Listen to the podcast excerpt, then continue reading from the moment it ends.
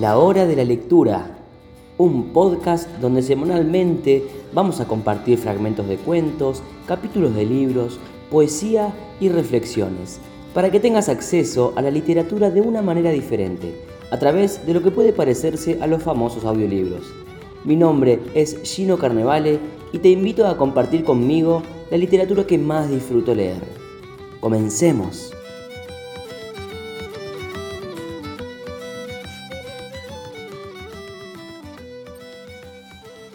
Bienvenidos una vez más a un nuevo episodio de la hora de la lectura. Nos encontramos como todas las semanas en el ciclo de lectura de audiolibros de J.R.R. Tolkien, que nos facilita Alexis Louvet con su tan maravillosa voz y forma de narrar. Hoy estamos en el segundo libro, capítulo 7 de la Comunidad del Anillo, nombrado El espejo de Galadriel la compañía se pasa varios días en la ciudad más importante de Lothlorien, Caras Galadron, y allí se van a encontrar con el señor Celeborn y la señora Galadriel, y hablan con ellos sobre su causa y sobre Gandalf, su amigo desaparecido unos cuantos días.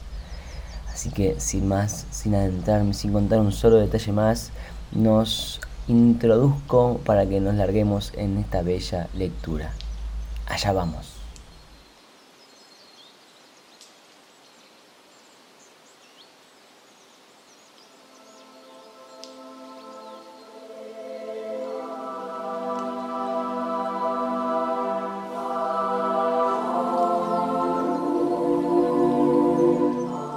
El Señor de los Anillos de J.R.R. Tolkien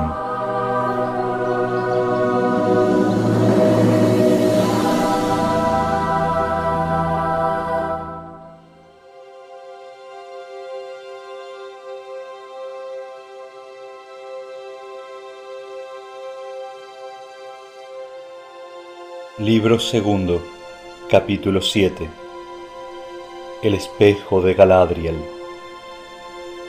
El sol descendía detrás de las montañas y las sombras crecían en el bosque cuando se pusieron otra vez en camino. Los senderos pasaban ahora por unos setos donde la oscuridad ya estaba cerrándose. Mientras marchaban, la noche cayó bajo los árboles y los elfos descubrieron los faroles de plata. De pronto salieron otra vez a un claro y se encontraron bajo un pálido cielo nocturno, salpicado por unas pocas estrellas tempranas. Un vasto espacio sin árboles se extendía ante ellos en un gran círculo, abriéndose a los lados. Más allá había un foso profundo, perdido entre las sombras, pero la hierba de las márgenes era verde, como si brillara aún en memoria del sol que se había ido. Del otro lado del foso una pared verde se elevaba a gran altura y rodeaba una colina verde cubierta de los Malorn más altos que hubieran visto hasta entonces en esa región. Qué altos eran no se podía saber, pero se erguían a la luz del crepúsculo como torres vivientes. Entre las muchas ramas superpuestas y las hojas que no dejaban de moverse, brillaban innumerables luces verdes y doradas y plateadas. Haldir se volvió hacia la compañía. Bienvenidos a Caras Galadon, dijo. He aquí la ciudad de los Galadrim, donde moran el señor Celeborn y Galadriel, la dama de Lorien. Pero no podemos entrar por aquí, pues las puertas no miran al norte. Tenemos que dar un rodeo hasta el lado sur, y habrá que caminar un rato, pues la ciudad es grande. Por la orilla exterior del foso corría un camino de piedras blancas. Fueron por allí hacia el oeste, con la ciudad alzándose siempre a la izquierda como una nube verde, y a medida que avanzaba la noche aparecían más luces hasta que toda la colina pareció inflamada de estrellas. Llegaron al fin a un puente blanco y luego de cruzar se encontraron ante las grandes puertas de la ciudad miraban al sudoeste entre los extremos del muro circular que aquí se superponían y eran altas y fuertes y había muchas lámparas. Haldir golpeó y habló y las puertas se abrieron en silencio pero Frodo no vio a ningún guardia. Los viajeros pasaron y las puertas se cerraron detrás. Estaban en un pasaje profundo entre dos extremos de la muralla y atravesándolo rápidamente entraron en la ciudad de los árboles. No vieron a nadie ni oyeron ningún ruido de pasos en los caminos, pero sonaban muchas voces alrededor y en el aire de arriba. Lejos sobre la colina se oía el sonido de unas canciones que caían de lo alto como una dulce lluvia sobre las hojas. Recorrieron muchos senderos y subieron muchas escaleras hasta que llegaron a unos sitios elevados y vieron una fuente que refulgía en un campo de hierbas. Estaba iluminada por unas linternas de plata que colgaban de las ramas de los árboles, y el agua caía en un pilón de plata que desbordaba en un arroyo blanco. En el lado sur del prado se elevaba el mayor de todos los árboles. El tronco enorme y liso brillaba como seda gris y subía rectamente hasta las primeras ramas que se abrían muy arriba bajo las sombrías nubes de hojas. A un lado pendía una ancha escala blanca y tres elfos estaban sentados al pie. Se incorporaron de un salto cuando vieron acercarse a los viajeros, y Frodo observó que eran altos y estaban vestidos con unas mallas grises y que llevaban sobre los hombros unas túnicas largas y blancas. Aquí moran Celeborn y Galadriel, dijo Haldir. Es deseo de ellos que subáis y les habléis. Uno de los guardias tocó una nota clara en un cuerno pequeño y le respondieron tres veces desde lo alto. Iré primero, dijo Haldir, que luego venga Frodo y con él Legolas. Los otros pueden venir en el orden que deseen. Es una larga subida para quienes no están acostumbrados a estas escaleras pero podéis descansar de cuando en cuando. Mientras trepaba lentamente, Frodo vio muchos flets, unos a derecha, otros a la izquierda y algunos alrededor del tronco, de modo que la escalera pasaba atravesándolos. Al fin, a mucha altura, llegó a un talan grande, parecido al puente de un navío. Sobre el talan había una casa, tan grande que en tierra hubiese podido servir de habitación a los hombres.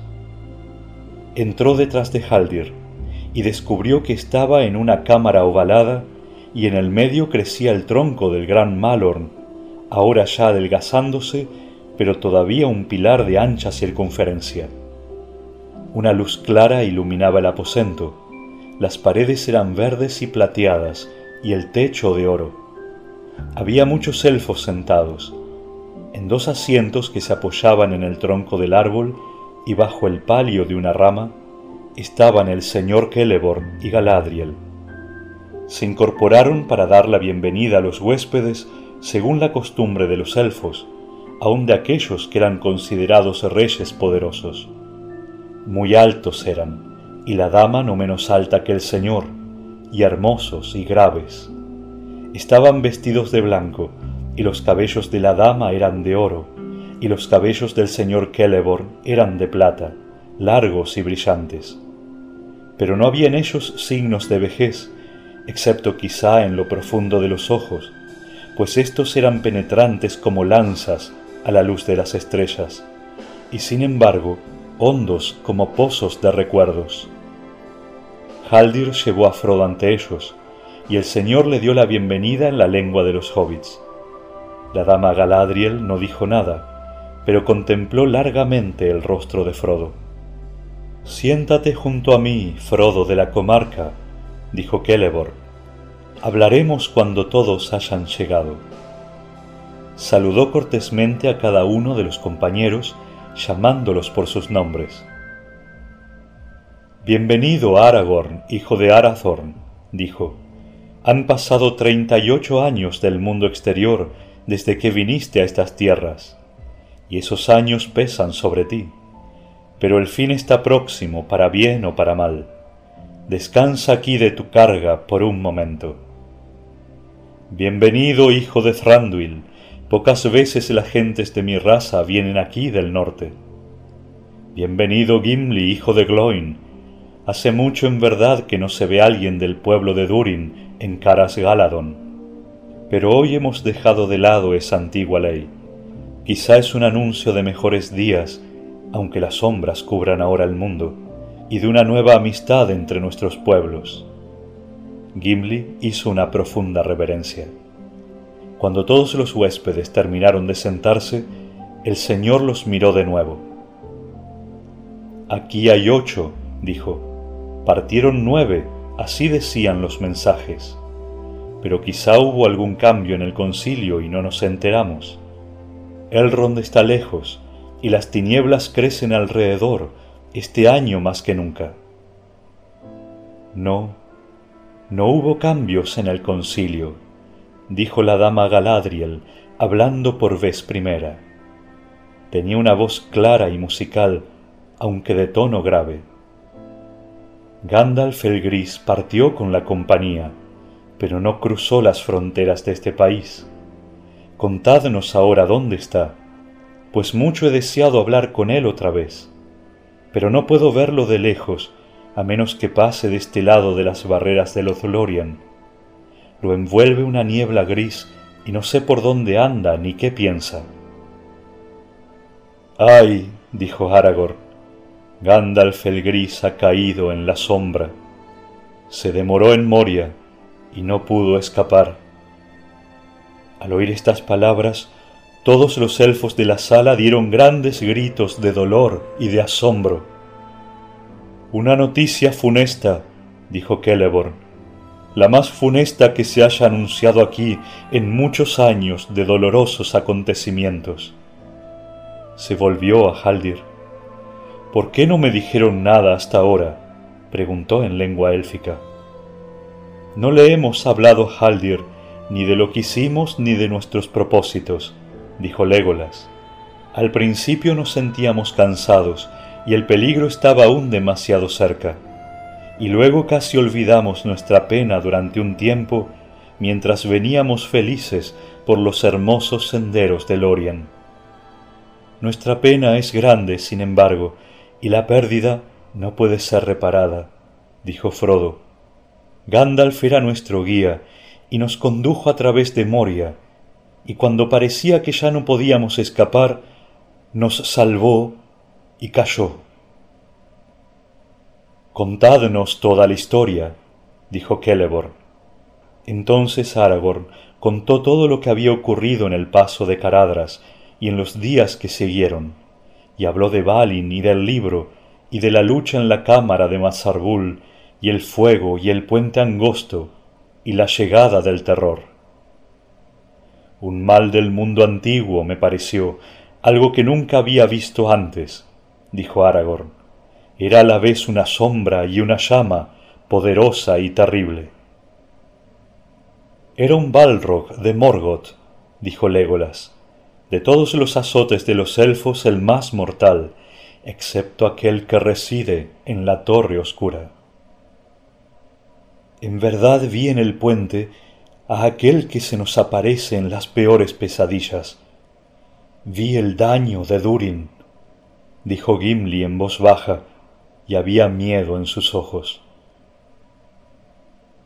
Ay, dijo Celeborn, Temíamos durante mucho tiempo que hubiese algo terrible durmiendo bajo el Caradras, pero si hubiese sabido que los enanos habían reanimado este mal en Moria, yo te hubiera impedido pasar por las fronteras del norte, a ti y a todos los que iban contigo. Y hasta se podría decir quizá que Gandalf cayó al fin de la sabiduría a la locura, metiéndose sin necesidad en las redes de Moria. Sería imprudente en verdad quien dijera tal cosa, dijo con aire grave Galadriel. En todo lo que hizo Gandalf en vida, no hubo nunca nada inútil. Quienes lo seguían no estaban enterados de lo que pensaba y no pueden explicarnos lo que él se proponía. Pero de cualquier modo, estos seguidores no tuvieron ninguna culpa. No te arrepientas de haber dado la bienvenida al enano si nuestra gente hubiese vivido mucho tiempo en el exilio, lejos de Lothlorien, ¿Quién de los Galadrin, incluyendo a Celeborn el sabio, hubiera pasado cerca sin tener deseos de ver otra vez el antiguo hogar, aunque se hubiese convertido en morada de dragones? Oscuras son las aguas de Kelet y frías son las fuentes del Kibil Nala, y hermosas eran las alas de muchas columnas de Casa Dum en los días antiguos, antes que los reyes poderosos cayeran bajo la piedra. Galadriel miró a Gimli, que estaba sentado y triste, y le sonrió. Y el enano, al oír aquellos nombres en su propia y antigua lengua, alzó los ojos y se encontró con los de Galadriel, y le pareció que miraba de pronto en el corazón de un enemigo y que allí encontraba amor y comprensión el asombro le subió a la cara y enseguida respondió con una sonrisa. Se incorporó totalmente y saludó con una reverencia al modo de los enanos, diciendo, Pero más hermoso aún es el país viviente de Lorien, y la dama Galadriel está por encima de todas las joyas de la tierra. Hubo un silencio. Al fin Celeborn volvió a hablar. Yo no sabía que vuestra situación era tan mala, dijo. Que Gimli olvide mis palabras duras. Hablé con el corazón perturbado. Haré todo lo que pueda por ayudaros, a cada uno de acuerdo con sus deseos y necesidades, pero en especial al pequeño que lleva la carga. Conocemos tu misión, dijo Galadriel mirando a Frodo, pero no hablaremos aquí más abiertamente Quizá podamos probar que no habéis venido en vano a esta tierra en busca de ayuda, como parecía ser el propósito de Gandalf. Pues se dice del Señor de los Galadrim que es el más sabio de los elfos de la Tierra Media, y un dispensador de dones que superan los poderes de los reyes. Ha residido en el oeste desde los tiempos del alba, y he vivido con él innumerables años, pues crucé las montañas antes de la caída de Nargothrond o Gondolin, y juntos hemos combatido durante siglos la larga derrota. Yo fui quien convocó por vez primera el concilio blanco, y si hubiera podido llevar adelante mis designios, Gandalf el Gris habría presidido la reunión, y quizá las cosas hubieran pasado entonces de otro modo. Pero aún ahora queda alguna esperanza no os aconsejaré que hagáis esto o aquello, pues si puedo ayudaros no será con actos o maquinaciones, o decidiendo que toméis tal o cual rumbo, sino por el conocimiento de lo que ha sido y lo que es, y en parte de lo que será.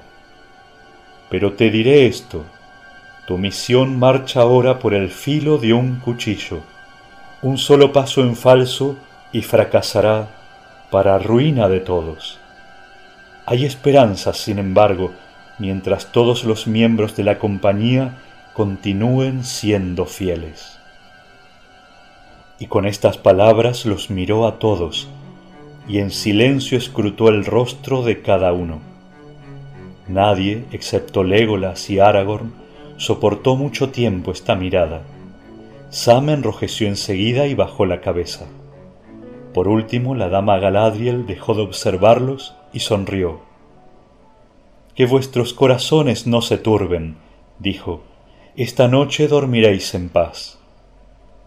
Enseguida ellos suspiraron y se sintieron cansados de pronto, como si hubiesen sido interrogados a fondo durante mucho tiempo, aunque no se había dicho abiertamente ninguna palabra. Podéis iros, dijo Celeborn. El dolor y los esfuerzos os han agotado aunque vuestra misión no nos concerniese de cerca, podríais quedaros en la ciudad hasta que os sintierais curados y recuperados. Ahora id a descansar, y durante un tiempo no hablaremos de vuestro camino futuro. Aquella noche la compañía durmió en el suelo, para gran satisfacción de los hobbits. Los elfos prepararon para ellos un pabellón entre los árboles próximos a la fuente y allí pusieron unos lechos mullidos. Luego murmuraron palabras de paz con dulces voces élficas y los dejaron.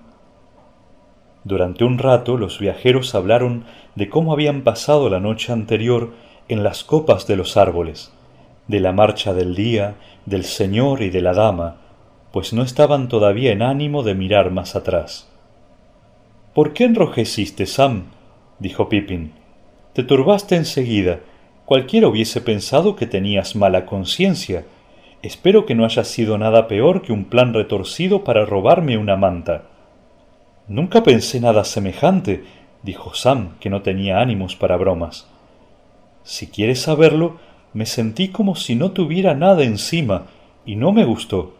Me pareció que ella estaba mirando dentro de mí, y preguntándome qué haría yo si ella me diera la posibilidad de volver volando a la comarca y a un bonito y pequeño agujero con un jardincito propio.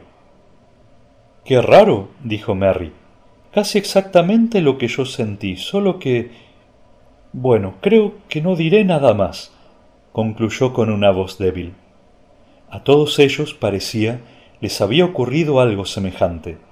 Cada uno había sentido que se le ofrecía la oportunidad de elegir entre una oscuridad terrible que se extendía ante él y algo que deseaba entrañablemente, y para conseguirlo sólo tenía que apartarse del camino y dejar a otros el cumplimiento de la misión y la guerra contra Sauron. Y a mí me pareció también, dijo Gimli, que mi elección permanecería en secreto y que sólo yo lo sabría. Para mí fue algo muy extraño, dijo Boromir. Quizá fue solo una prueba y ella quería leernos el pensamiento con algún buen propósito. Pero yo casi hubiera dicho que estaba tentándonos y ofreciéndonos algo que dependía de ella. No necesito decir que me negué a escuchar. Los hombres de Minas Tirith guardan la palabra empeñada pero lo que le había ofrecido la dama, Boromir, no lo dijo. En cuanto a Frodo, se negó a hablar, aunque Boromir lo acosó con preguntas. Te miró mucho tiempo, portador del anillo, le dijo. Sí, dijo Frodo, pero lo que me vino entonces a la mente ahí se quedará. Pues bien, ten cuidado, dijo Boromir. No confío demasiado en esta dama élfica y en lo que se propone. No hables mal de la dama Galadriel, dijo Aragorn con severidad. No sabes lo que dices. En ella y en esta tierra no hay ningún mal, a no ser que un hombre lo traiga aquí él mismo. Y entonces que él se cuide. Pero esta noche y por vez primera desde que dejamos a Rivendell, dormiré sin ningún temor. Y ojalá duerma profundamente y olvide un rato mi pena tengo el cuerpo y el corazón cansados. Se echó en la cama y cayó enseguida en un largo sueño. Los otros pronto hicieron lo mismo y durmieron sin ser perturbados por ruidos o sueños. Cuando despertaron, vieron que la luz del día se extendía sobre la hierba ante el pabellón y que el agua de la fuente se alzaba y caía refulgiendo a la luz del sol se quedaron algunos días en Lothlorien, o por lo menos eso fue lo que ellos pudieron decir o recordar más tarde. Todo el tiempo que estuvieron allí brilló el sol, excepto en los momentos en que caía una lluvia suave que dejaba todas las cosas nuevas y limpias. El aire era fresco y dulce, como si estuviesen a principios de la primavera, y sin embargo sentían alrededor la profunda y reflexiva quietud del invierno les pareció que casi no tenían otra ocupación que comer y beber y descansar y pasearse entre los árboles, y esto era suficiente. No habían vuelto a ver al señor y a la dama, y apenas conversaban con el resto de los elfos, pues eran pocos los que hablaban otra cosa que la lengua del oeste. Haldir se había despedido de ellos y había vuelto a las defensas del norte, muy vigiladas ahora luego que la compañía había traído aquellas noticias de Moria. Legolas pasaba muchas horas con los Galadrim, y luego de la primera noche ya no durmió con sus compañeros, aunque regresaba a comer y hablar con ellos. A menudo se llevaba a Gimli para que lo acompañara en algún paseo, y a los otros les asombró este cambio. Ahora, cuando los compañeros estaban sentados o caminaban juntos, hablaban de Gandalf, y todo lo que cada uno había sabido o visto de él les venía claramente a la memoria. A medida que se curaban las heridas y el cansancio del cuerpo, el dolor de la pérdida de Gandalf se hacía más agudo. Oían con frecuencia voces élficas que cantaban cerca, y eran canciones que lamentaban la caída del mago, pues alcanzaban a oír su nombre entre palabras dulces y tristes que no entendían. Mithrandir, Mithrandir, cantaban los elfos, oh peregrino gris, pues así les gustaba llamarlo.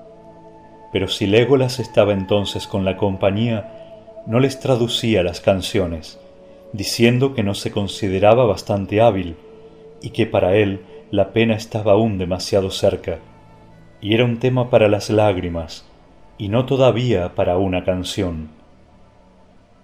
Fue Frodo el primero que expresó su dolor en palabras titubeantes. Pocas veces sentía el impulso de componer canciones o versos.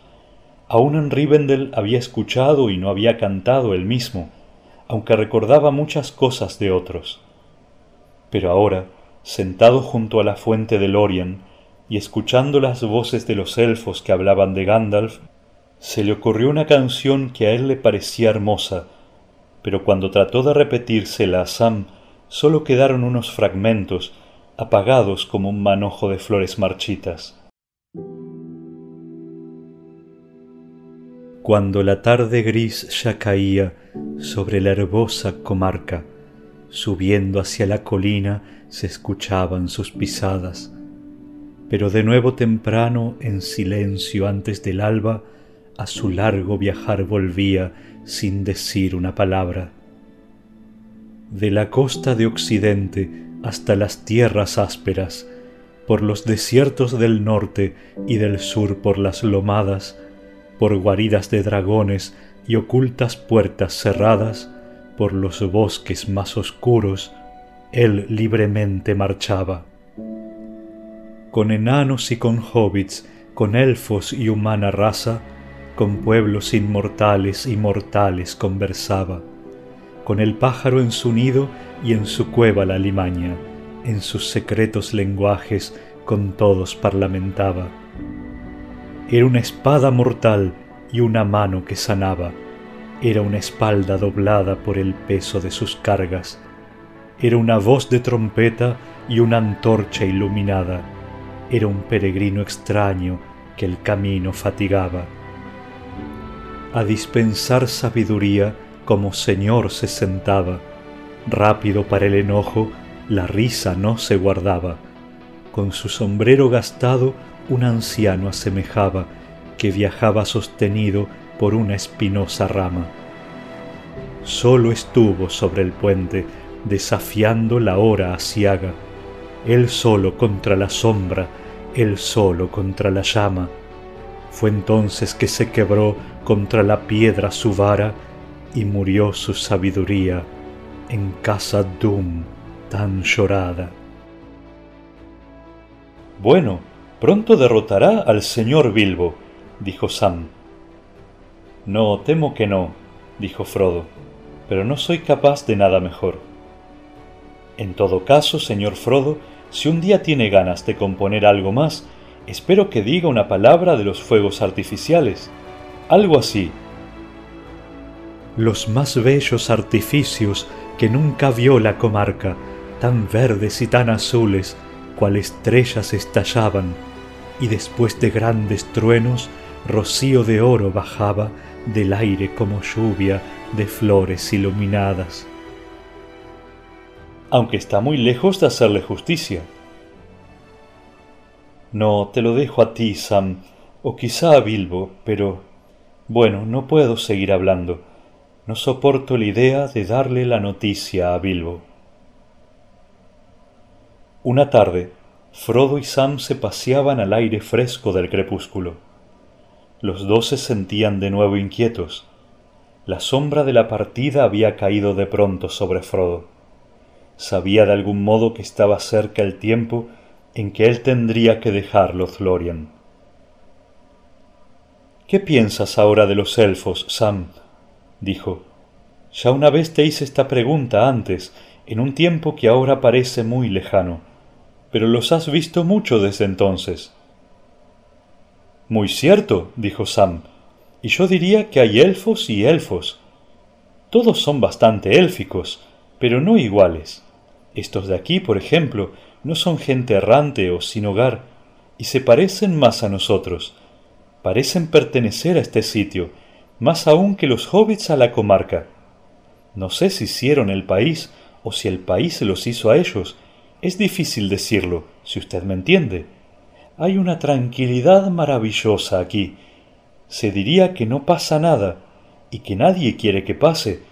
Si se trata de alguna magia está muy escondida, en algún sitio que no puedo tocar con las manos, por así decir. Puedes sentirla y verla en todas partes, dijo Frodo. Bueno, dijo Sam, no se ve a nadie trabajando en eso, ningún fuego artificial, como el pobre viejo Gandalf acostumbraba mostrar. Me pregunto por qué no hemos vuelto a ver al señor y a la dama en todos estos días. Se me ocurre que ella podría hacer algunas cosas maravillosas si quisiera. Me gustaría tanto ver alguna magia élfica, señor Frodo. A mí no, dijo Frodo.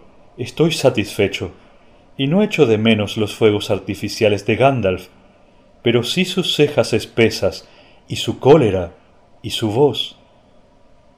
Tiene razón, dijo Sam, y no crea que estoy buscando defectos. Siempre he querido ver un poco de magia, como esa de la que se habla en las viejas historias, pero nunca supe de una tierra mejor que esta. Es como estar en casa y de vacaciones al mismo tiempo, si usted me entiende. No quiero irme. De todos modos estoy empezando a sentir que si tenemos que irnos, lo mejor sería irse enseguida. El trabajo que nunca se empieza es el que más tarda en terminarse, como decía mi padre, y no creo que estas gentes puedan ayudarnos mucho más, magia o no magia. Estoy pensando que cuando dejemos estas tierras extrañaremos a Gandalf más que nunca. Temo que eso sea demasiado cierto, Sam, dijo Frodo. Sin embargo, espero de veras que antes de irnos podamos ver de nuevo a la dama de los elfos. Estaban todavía hablando cuando vieron que la dama Galadriel se acercaba como respondiendo a las palabras de Frodo. Alta y blanca y hermosa, caminaba entre los árboles. No les habló, pero les indicó que se acercaran. Volviéndose, la dama Galadriel los condujo hacia las faldas del sur de Caras Galadón, y luego de cruzar un seto verde y alto, entraron en un jardín cerrado. No tenía árboles, y el cielo se abría sobre él. La estrella de la tarde se había levantado y brillaba como un fuego blanco sobre los bosques del oeste. Descendiendo por una larga escalera, la dama entró en una profunda cavidad verde, por la que corría murmurando la corriente de plata que nacía en la fuente de la colina. En el fondo de la cavidad, sobre un pedestal bajo, esculpido como un árbol frondoso, había un pilón de plata, ancho y poco profundo, y al lado un jarro también de plata. Galadriel llenó el pilón hasta el borde con el agua del arroyo y sopló encima, y cuando el agua se serenó otra vez, les habló a los hobbits. He aquí el espejo de Galadriel, dijo. Os he traído aquí para que miréis, si queréis hacerlo. El aire estaba muy tranquilo y el valle oscuro, y la dama era alta y pálida. ¿Qué buscaremos y qué veremos? preguntó Frodo con un temor reverente. Puedo ordenarle al espejo que revele muchas cosas, respondió ella, y a algunos puedo mostrarles lo que desean ver. Pero el espejo muestra también cosas que no se le piden, y éstas son a menudo más extrañas y más provechosas que aquellas que deseamos ver. Lo que verás, Si dejas en libertad al espejo, no puedo decirlo, pues muestra cosas que fueron y cosas que son, y cosas que quizás serán, pero lo que ve ni siquiera el más sabio puede decirlo.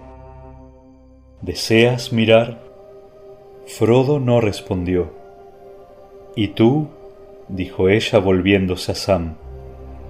Pues esto es lo que tu gente llama magia, aunque no entiendo claramente qué quieren decir y parece que usarán la misma palabra para hablar de los engaños del enemigo. Pero esta, si quieres, es la magia de Galadriel. ¿No dijiste que querías ver la magia de los elfos?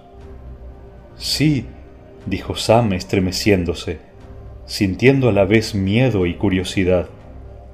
Echaré una mirada, señora, si me permite. En una parte le dijo a Frodo, no me disgustaría mirar un poco lo que ocurre en casa. He estado tanto tiempo fuera, pero lo más probable es que solo vea las estrellas o algo que no entenderé. Lo más probable, dijo la dama con una sonrisa dulce, pero acércate y verás lo que puedas. No toques el agua. Sam subió al pedestal y se inclinó sobre el pilón. El agua parecía dura y sombría y reflejaba las estrellas. Hay solo estrellas, como pensé, dijo. Casi enseguida se sobresaltó y contuvo el aliento, pues las estrellas se extinguían. Como si hubiesen descorrido un velo oscuro, el espejo se volvió gris y luego se aclaró. El sol brillaba y las ramas de los árboles se movían en el viento pero antes que Sam pudiera decir que estaba viendo, la luz se desvaneció, y enseguida creyó ver a Frodo, de cara pálida, durmiendo al pie de un risco grande y oscuro. Luego le pareció que se veía a sí mismo yendo por un camino tenebroso y subiendo por una interminable escalera de caracol. Se le ocurrió de pronto que estaba buscando algo con urgencia, pero no podía saber qué como un sueño, la visión cambió y volvió atrás, y le mostró de nuevo los árboles. Pero esta vez no estaban tan cerca, y Sam pudo ver lo que ocurría. No oscilaban en el viento, caían ruidosamente al suelo. ¡Eh! gritó Sam indignado. Ahí está ese Ted Arenas, derribando los árboles que no tendría que derribar. Son los árboles de la avenida que está más allá del molino, y dan sombra al camino de del agua. Si tuviera a ese Ted a mano, lo derribaría a él. Pero ahora Sam notó que el viejo molino había desaparecido y que estaban levantando allí un gran edificio de ladrillos rojos. Había mucha gente trabajando. Una chimenea alta y roja se erguía muy cerca. Un humo negro nubló la superficie del espejo. Hay algo malo que opera en la comarca, dijo. Elrond lo sabía bien cuando quiso mandar de vuelta al señor Merry. De pronto Sam dio un grito y saltó hacia atrás. No puedo quedarme aquí, gritó desesperado. Tengo que volver. Han socavado bolsón de tirada y allá va mi viejo tío colina abajo, llevando todas sus cosas en una carretilla. Tengo que volver. No puedes volver solo, dijo la dama. ¿No deseabas volver sin tu amo antes de mirar en el espejo? Y sin embargo sabías que podía ocurrir algo malo en la comarca. Recuerda que el espejo muestra muchas cosas y que algunas no han ocurrido aún. Algunas no ocurrirán nunca, a no ser que quienes miren las visiones se aparten del camino que lleva a prevenirlas. El espejo es peligroso como guía de conducta. Sam se sentó en el suelo y se llevó las manos a la cabeza. Desearía no haber venido nunca aquí, y no quiero ver más magias, dijo, y calló un rato. Luego habló trabajosamente, como conteniendo el llanto. No, volveré por el camino largo junto con el señor Frodo o no volveré, pero espero volver algún día. Si lo que he visto llega a ser cierto, alguien las pasará muy mal. ¿Quieres mirar tú ahora, Frodo? dijo la dama Galadriel. ¿No deseabas ver la magia de los elfos y estabas satisfecho? ¿Me aconsejáis mirar? preguntó Frodo. No, dijo ella, no te aconsejo ni una cosa ni otra. No soy una consejera. Quizá aprendas algo, y lo que veas, sea bueno o malo, puede ser de provecho o no. Ver es a la vez conveniente y peligroso. Creo, sin embargo, Frodo, que tienes bastante coraje y sabiduría para correr el riesgo, o no te hubiera traído aquí. Haz como quieras. Miraré, dijo Frodo, y subiendo al pedestal, se inclinó sobre el agua oscura. Enseguida el espejo se aclaró, y Frodo vio un paisaje crepuscular. Unas montañas obscuras asomaban a lo lejos contra un cielo pálido. Un camino largo y gris se alejaba serpeando hasta perderse de vista. Allá lejos venía una figura descendiendo lentamente por el camino, débil y pequeña al principio, pero creciendo y aclarándose a medida que se acercaba. De pronto Frodo advirtió que la figura le recordaba a Gandalf. Iba a pronunciar en voz alta el nombre del mago cuando vio que la figura estaba vestida de blanco y no de gris, un blanco que brillaba débilmente en el atardecer, y que en la mano llevaba un báculo blanco. La cabeza estaba tan inclinada que Frodo no le veía la cara, y al fin la figura tomó una curva del camino y desapareció de la vista del espejo. Una duda entró en la mente de Frodo. ¿Era esta una imagen de Gandalf en uno de sus muchos viajes solitarios de otro tiempo o era Saruman? La visión cambió de pronto. Breve y pequeña, pero muy vívida, alcanzó a ver una imagen de Bilbo que iba y venía nerviosamente por su cuarto. La mesa estaba cubierta de papeles en desorden la lluvia golpeaba las ventanas. Luego hubo una pausa y enseguida siguieron unas escenas rápidas y Frodo supo de algún modo que eran partes de una gran historia en la que él mismo estaba envuelto. La niebla se aclaró y vio algo que nunca había visto antes, pero que reconoció enseguida. El mar. La oscuridad cayó el mar se encrespó y se alborotó en una tormenta. Luego vio contra el sol, que se hundía rojo como sangre en jirones de nubes, la silueta negra de un alto navío de velas desgarradas que venía del oeste. Luego un río ancho que cruzaba una ciudad populosa, luego una fortaleza blanca con siete torres, y luego otra vez la nave de velas negras. Pero ahora era de mañana, y el agua reflejaba la luz, y una bandera con el emblema de un árbol blanco brillaba al sol. Se alzó un humo como de fuego y batalla, y el sol descendió de nuevo envuelto en llamas rojas, y se desvaneció en una bruma gris. Y un barco pequeño se perdió en la bruma con luces temblorosas. Desapareció, y Frodo suspiró y se dispuso a retirarse pero de pronto el espejo se oscureció del todo, como si se hubiera abierto un agujero en el mundo visible, y Frodo se quedó mirando el vacío. En ese abismo negro apareció un ojo, que creció lentamente hasta que al fin llenó casi todo el espejo. Tan terrible era que Frodo se quedó como clavado al suelo, incapaz de gritar o de apartar la mirada. El ojo estaba rodeado de fuego, pero él mismo era vidrioso, amarillo como el ojo de un gato, vigilante y fijo, y la hendidura negra de la pupila se abría sobre un pozo, una ventana a la nada. Luego el ojo comenzó a moverse, buscando aquí y allá, y Frodo supo con seguridad y horror que él, Frodo, era una de esas muchas cosas que el ojo buscaba pero supo también que el ojo no podía verlo, no todavía, a menos que él mismo así lo desease. El anillo que le colgaba del cuello se hizo pesado, más pesado que una gran piedra, y lo obligó a inclinar la cabeza sobre el pecho.